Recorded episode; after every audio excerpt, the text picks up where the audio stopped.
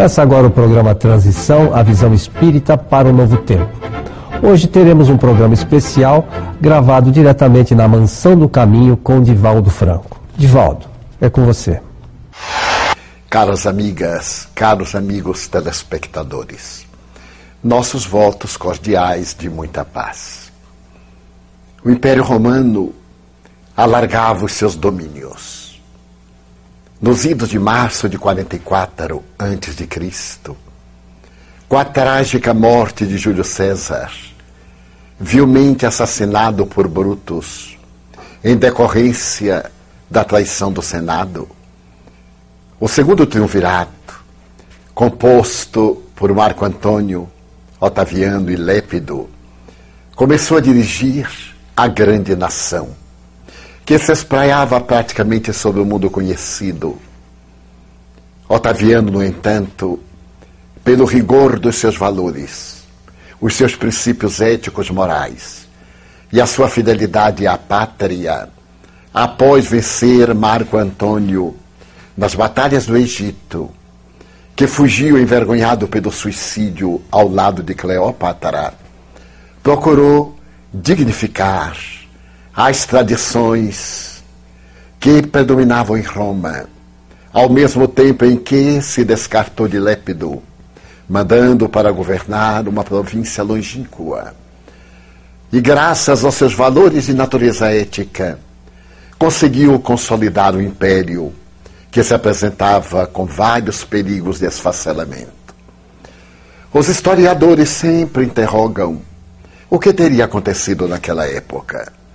Porquanto, graças a esse homem vigoroso, a paz pareceu reinar durante um longo período por todo o mundo conhecido. Sucede que foi exatamente nessa época que o mundo espiritual culminava a preparação da vinda de Jesus à Terra, tendo enviado antecipadamente os grandes embaixadores dos céus para que criassem no planeta o clima da beleza, da paz, da solidariedade. Foi nesse período que floresceu com magnificência a filosofia, a arte, especialmente a literatura, os poemas, surgindo de todos os lados, através dos notáveis pensadores que caracterizaram o século de Otaviano. Nasce Jesus e da sua condição de rei solar, a terra já não mais será a mesma. O seu berço, numa improvisada manjedoura, numa estribaria, será naturalmente o marco divisório da história da humanidade terrestre. Porque a partir dali, os valores éticos tradicionais irão ceder lugar à nova ordem do Evangelho que ele pregará as margens canoras do mar da Galileia, ou nas estradas poeirentas de toda Israel, proclamando chegado o reino dos céus. O Natal de Jesus é desse modo a celebração máxima daqueles que o amam, e especialmente do Ocidente, que recebeu a dadivosa misericórdia da sua mensagem, graças ao estoicismo do apóstolo Paulo, à coragem de Pedro, ao devotamento de João, ao sacrifício dos mártires, que deixaram as marcas inapagáveis da sua dedicação ao holocausto, nas areias ardentes dos circos romanos, empalados ou queimados vivos nos dias tormentosos de quase 300 anos quando as perseguições foram inclementes e irreversíveis. A partir de então, daquela manjedoura, a humanidade começará a conhecer uma nova ordem, a lei do amor. Os grandes pensadores do passado, os pais de religião, os grandes legisladores da história antes de Jesus, preocuparam-se muito em estabelecer leis em proclamar a justiça, mas foi o Mestre o exemplo máximo da benemerência, do amor e da caridade. 500 anos antes dele, aproximadamente, Buda proclama a compaixão. Mas vem Jesus de ver o amor na sua profundidade mais grandiosa, deixando ficar nas páginas da história da humanidade a força psicoterapêutica dessa mensagem insuperável. Logo depois que ele transita entre as criaturas no anonimato, apresentando-se uma vez no templo, quando contava apenas 12 anos, podendo dialogar com os doutores da lei e confundi-los. Numa espécie de preparação para os dias por vindouros, a terra abre-se numa expectativa grandiosa para poder ouvir-lhe o sermão das bem-aventuranças. No alto de uma montanha na Galileia, uma montanha qualquer, de cujo cimo podia-se ver o grande mar, ornado do casario das cidades e aldeias que ficavam à sua orla. E a partir daquele momento, o sermão da montanha transforma-se no mais vigoroso código de solidariedade e de amor que a humanidade jamais ouviu e jamais escreveu. É por esta razão que a proposta de Jesus, ainda hoje, é comovedora e domina mentes e corações conclamando às criaturas uma transformação moral imediata, impostergável, para poder encontrar a sua plenitude. Antes dele, a terra foi sacudida pelos guerreiros ilustres. E quem se não recorda de Alexandre Magno da Macedônia, das tropas poderosas de Ciro, o rei dos persas, dos grandes lutadores que esmagaram nações e submeteram povos, erguendo como troféus milhares de vidas, que a partir daquele momento passaram a caracterizar a sua infâmia e a sua prepotência. Ele foi o grande apóstolo da paz. Aqueles que se lhe acercavam eram dominados por uma ternura infinita e ninguém ficava insensível ao seu manso olhar um senador de Roma, ali mesmo na Galileia, tendo tido a oportunidade sublime de um contato com ele, fascinou-se e tremeu nos alicerces da alma ante o convite que ele lhe fez para que pudesse segui-lo. E porque era um homem do mundo, estava profundamente vinculado aos interesses belicosos da sua pátria. Publio Lentulus escusou-se de segui-lo e ouviu dos seus lábios que transcorreriam muitos séculos até que ele pudesse refazer o caminho, o que aconteceu. E 19 para 20 séculos depois, a humanidade recebeu do Espírito Emmanuel, pseudônimo do senador Publius Lentulus, que se reencarnou várias vezes na trajetória da história da humanidade.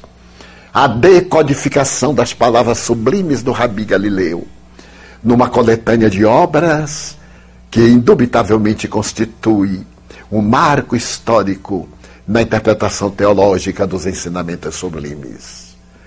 Mas muitos de nós também devemos ter tido contato com ele, ou com os seus discípulos, ou com aqueles que vieram depois, e não tivemos a coragem de aceitar o seu convite.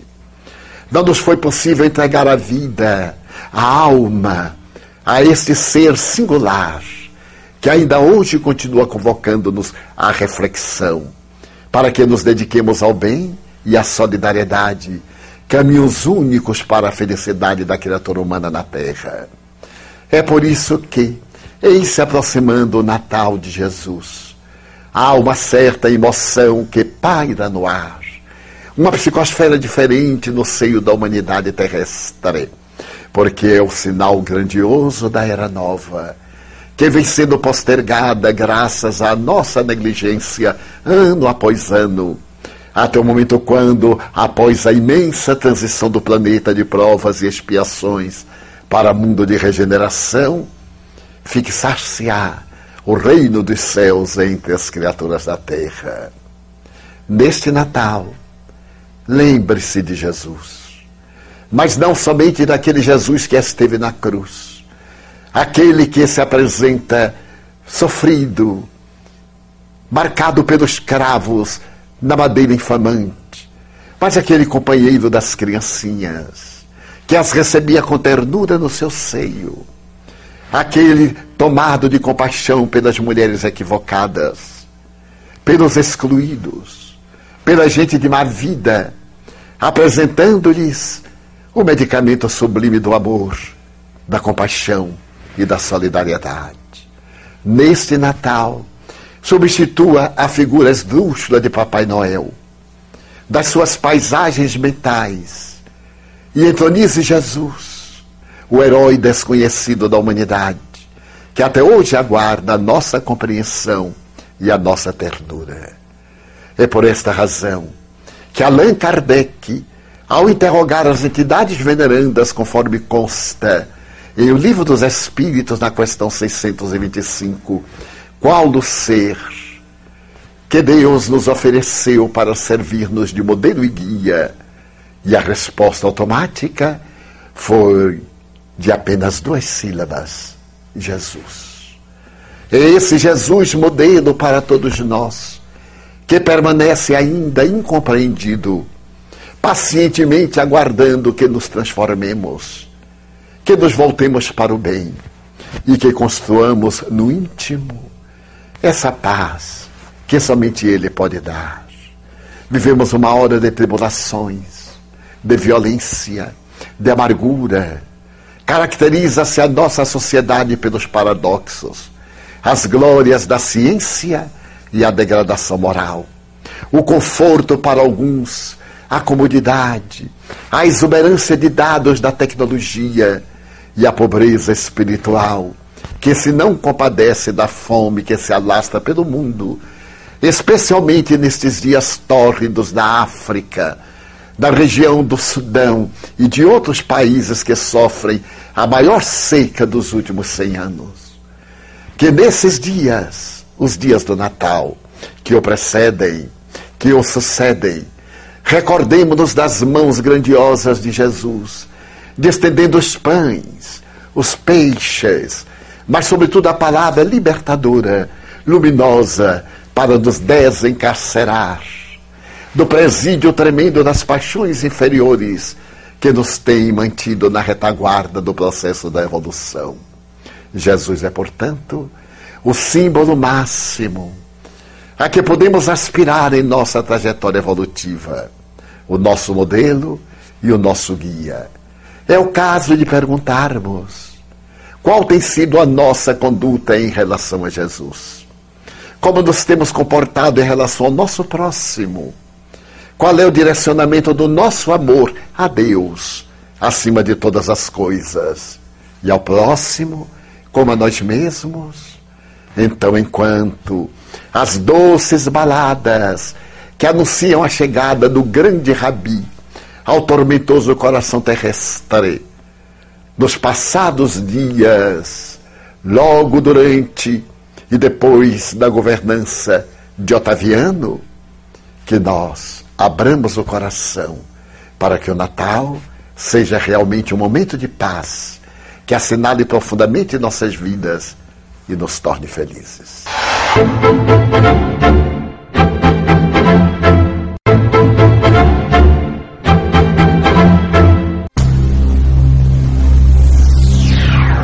Rádio Boa Nova. Sintonize. Em todo o Brasil. Saiba como ouvir. Ligando, por e-mail ou acesse o site. A comunicação em prol de um planeta de regeneração. Rede Boa Nova. Emissoras da FEAL. Fundação Espírita André Luiz. Depoimento sobre Chico Xavier. No ano em que Chico Xavier faria 100 anos, a FEB lança Depoimento sobre Chico Xavier. Nessa obra você vai encontrar informações precisas com relatos de parentes e de antigos companheiros de ideal do médium. O livro ainda acompanha dois DVDs com mais de 300 minutos de duração, contendo depoimentos de pessoas que conviveram com o médium espírita acabou se mostrando para nós como um exemplo a ser seguido, um exemplo próximo, bem perto de nós aí, no atendimento aos mais simples, atendendo à necessidade das pessoas nos seus mais variados aspectos, renunciando ao máximo a tudo em benefício do próprio semelhante. Então nós temos na figura dele aquela figura que realmente vivenciou o Evangelho.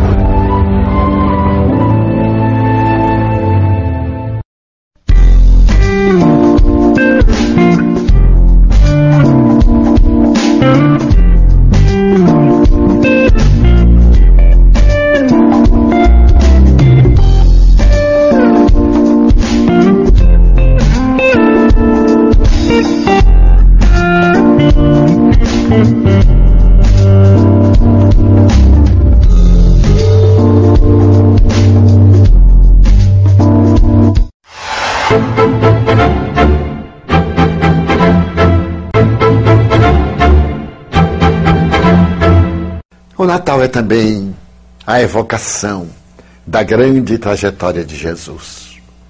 Por mais que penetremos a Sua palavra nos textos evangélicos, ainda temos dificuldade de compreender em profundidade aquilo que está oculto no símbolo. Por isso que ele nos disse que a letra mata e o espírito vivifica. Na década de 1930, 1940, um grupo de cristãos decididos dos Estados Unidos resolveu aceitar o desafio que lhes foi proposto por um dos seus membros. Toda vez quando estivessem diante de dificuldades e de desafios, fossem convidados a reflexões e logo de imediato devessem assumir a responsabilidade das decisões, se perguntassem em meus passos que faria Jesus. E esse movimento que começou no circo deveria espraiar-se por todo o país, convidando as criaturas a fazerem uma releitura do Evangelho e a penetrarem profundamente no significado dos ditos do Senhor, aplicando-os ao seu dia a dia. Infelizmente, com o passar do tempo, com as revoluções tecnológicas, sociológicas, e os interesses mesquinhos que predominam em a natureza humana, esse grande movimento emurcheceu e penso que ao longo dos anos veio a desaparecer. Faz muitos anos tive a oportunidade de ler essa obra, que relata de uma maneira sucinta o entusiasmo daqueles cristãos decididos. E desde quando tomei conhecimento do seu conteúdo profundo, nos momentos difíceis da minha atual existência, pergunto-me: que faria Jesus em meu lugar? E procurando encontrar a resposta, tenho tentado fazer aquilo que ele naturalmente faria. É óbvio que me dei uma distância abismal entre a decisão dele e a decisão que me chega ao cérebro. Mas é sempre uma tentativa de imitar, imitar o Cristo. No passado, alguém teve a coragem de escrever uma obra monumental e deixou como legado grandioso para a humanidade. Por muito tempo, ela permaneceu anônima, até que se descobriu que era de um certo senhor Kempis, o autor, a imitação de Cristo. O cristão não pode deixar de seguir realmente o pensamento de Cristo. Esse título de cristão, que nos foi conferido por Lucas, em momento grandioso de sugestão ao apóstolo Paulo, para que fosse retirada a denominação de homens e mulheres do caminho. Com o passar do tempo, tornou-se nada mais do que uma referência muito pobre, sem o sentido profundo do significado atribuído pelo apóstolo Lucas e vivido por Paulo naqueles momentosos dias da divulgação do Evangelho. Seria necessário que hoje o cristão vivesse mais cristicamente, introjetando o Mestre incomparável no dia a dia, no lar, no trabalho, na vida social, em qualquer situação, para que não venhamos a experimentar o que disse Mohandas Gandhi com muita amargura. Eu li o Sermão da Montanha e fascinei-me com Cristo. No entanto, os cristãos que leem a Bíblia com 400 páginas parece que não vivem segundo as bem-aventuranças. Permitindo que ele mesmo dissesse que amava o Cristo e temia os cristãos o que naturalmente vem ocorrendo em todas essas épocas. Depois que Constantino adotou a proposta de Jesus e levou-a para fazer parte do Império Romano na sua grande decadência, especialmente decadência de natureza moral. O Espiritismo veio restaurar aquele sentido profundo do Evangelho. Os espíritos nobres da talha de Santo Agostinho vieram dizer-nos que a felicidade é possível se realmente seguirmos os passos do Mestre incomparável. Da questão 919 da obra referida, quando se pergunta a respeito de como encontrar a felicidade no mundo, se ela é possível, as entidades venerandas redarguem que sim. Um sábio da antiguidade já nos havia dito: conhece-te a ti mesmo evocando a frase de Sócrates, para que ao invés de partirmos na direção do mundo e das suas facécias, tivéssemos a hombridade de fazer a viagem interior para nos autoconhecermos. Comentando esse conceito extraordinário, o grande pensador da África, Santo Agostinho, refere-se que nós poderíamos fazer como ele, sempre quando ia se deitar fazia uma reflexão, um exame de consciência. E quando verificava que se houver enganado durante o dia, quando assumira atitudes indevidas que não correspondiam à sua conduta de fé cristã, no dia imediato, ele procurava refazer o caminho, procurava anular as consequências negativas do seu ato. Mas quando havia agido certo, e concluía que aquele deveria ser o comportamento do verdadeiro discípulo do Mestre, ele prosseguia estrada fora, cantando o hino do amor. E teve a coragem de, nas suas confissões, desnudar a alma, porque o homem velho deveria ceder lugar ao homem novo, dizer que havia roubado, furtado, caluniado, praticado crimes variados teve a coragem de fazer uma catarse autopsicanalítica para poder surgir o novo homem que deixou grandioso legado dos seus pensamentos nobres, graças ao encontro de Jesus.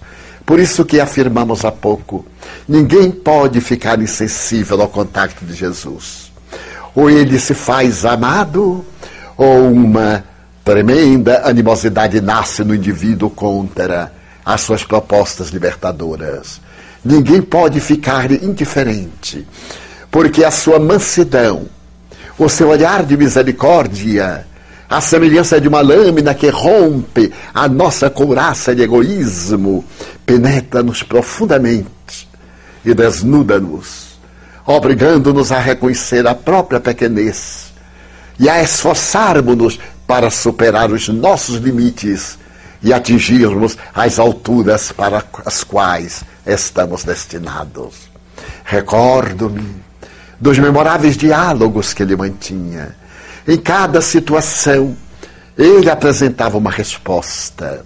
O Espírito Joana de Ângeles, em uma bela obra, fazendo o estudo do Evangelho à luz da psicologia profunda, a psicologia analítica de Carl Gustavo Jung, diz que Jesus era realmente o ser mais perfeito que Deus nos ofereceu. Porquanto, no arquétipo junguiano da ânima e do ânimos, Jesus é um exemplo típico.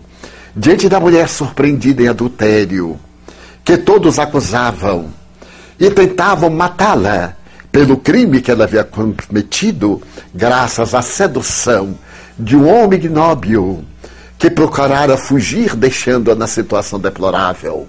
O mestre, compadecido de todos eles, os acusadores, e principalmente da vítima que merecia reparação e não destruição, já que o pai não quer a morte do iníquo, Mas o desaparecimento da iniquidade propõe, é claro, ante a pergunta insidiosa daqueles hipócritas, Moisés manda apedrejá-la e tu mandas perdoá-la, como fazemos? Que se cumpra a lei. Mas que ela seja apedrejada por aqueles que não hajam cometido pecado nenhum. Por aqueles que estivessem em pulcritude de natureza moral. E porque todos eram réprobos, faziam parte da mesma massa ignada dos infelizes, foram se saindo de um a um, e em breve estavam a sós, ele e ela, na praça ensolarada de Jerusalém. E ele perguntou à mulher: Ninguém te condenou? E surpreendida por ver-se fora dos inimigos e do seu alcance, ela respondeu entre lágrimas: Não, Senhor, também eu não te condeno. Agora vai e não voltes a pecar, não te equivoques mais, para que não te aconteça nada pior. Ele dava terapêutica curativa, mas dava também a lição de dever para o procedimento nos dias do futuro. Não a absolveu, porque o erro que ela cometeu iria pesar na sua consciência, aguardando justo ressarcimento no momento próprio.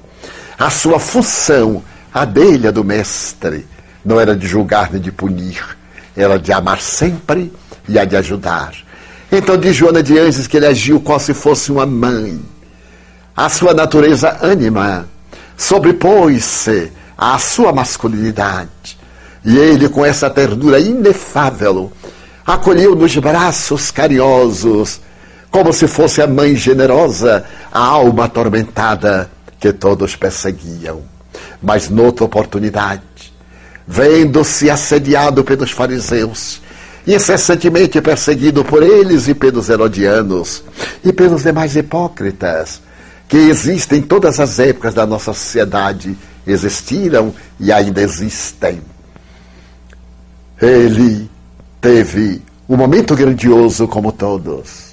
Olhou para aqueles hipócritas e lhe disse: Raça de víboras, até quando eu vos suportarei? Sepulcros de branco caiado por fora e dentro todo podridão. O ânimos tomou conta do mestre e esse vigor da masculinidade tomou-lhe da boca para dizer com austeridade e nobreza, sem raiva, sem os sentimentos negativos que nos caracterizam, reprochando-lhes a conduta, aquilo que eles necessitavam de ouvir. Então, a ânima e o ânimos estavam perfeitamente harmonizados nessa natureza sublime que antes de nós sermos já era, mas também continuando a jornada do seu amor Joana refere-se à paciência, no belo capítulo que se encontra no Evangelho segundo o Espiritismo, a ciência da paz. Como era inesgotável a paciência de Jesus. Ele não carregava o arquétipo da sombra. O seu ego estava perfeitamente encaixado no seu self. Havia uma perfeita identificação desse eixo, ego-self o que ele apresentava nada mais do que ele era em realidade. O sublime mensageiro de Deus, aquele que veio dar a sua vida para que nós também a tivéssemos, porém, em abundância.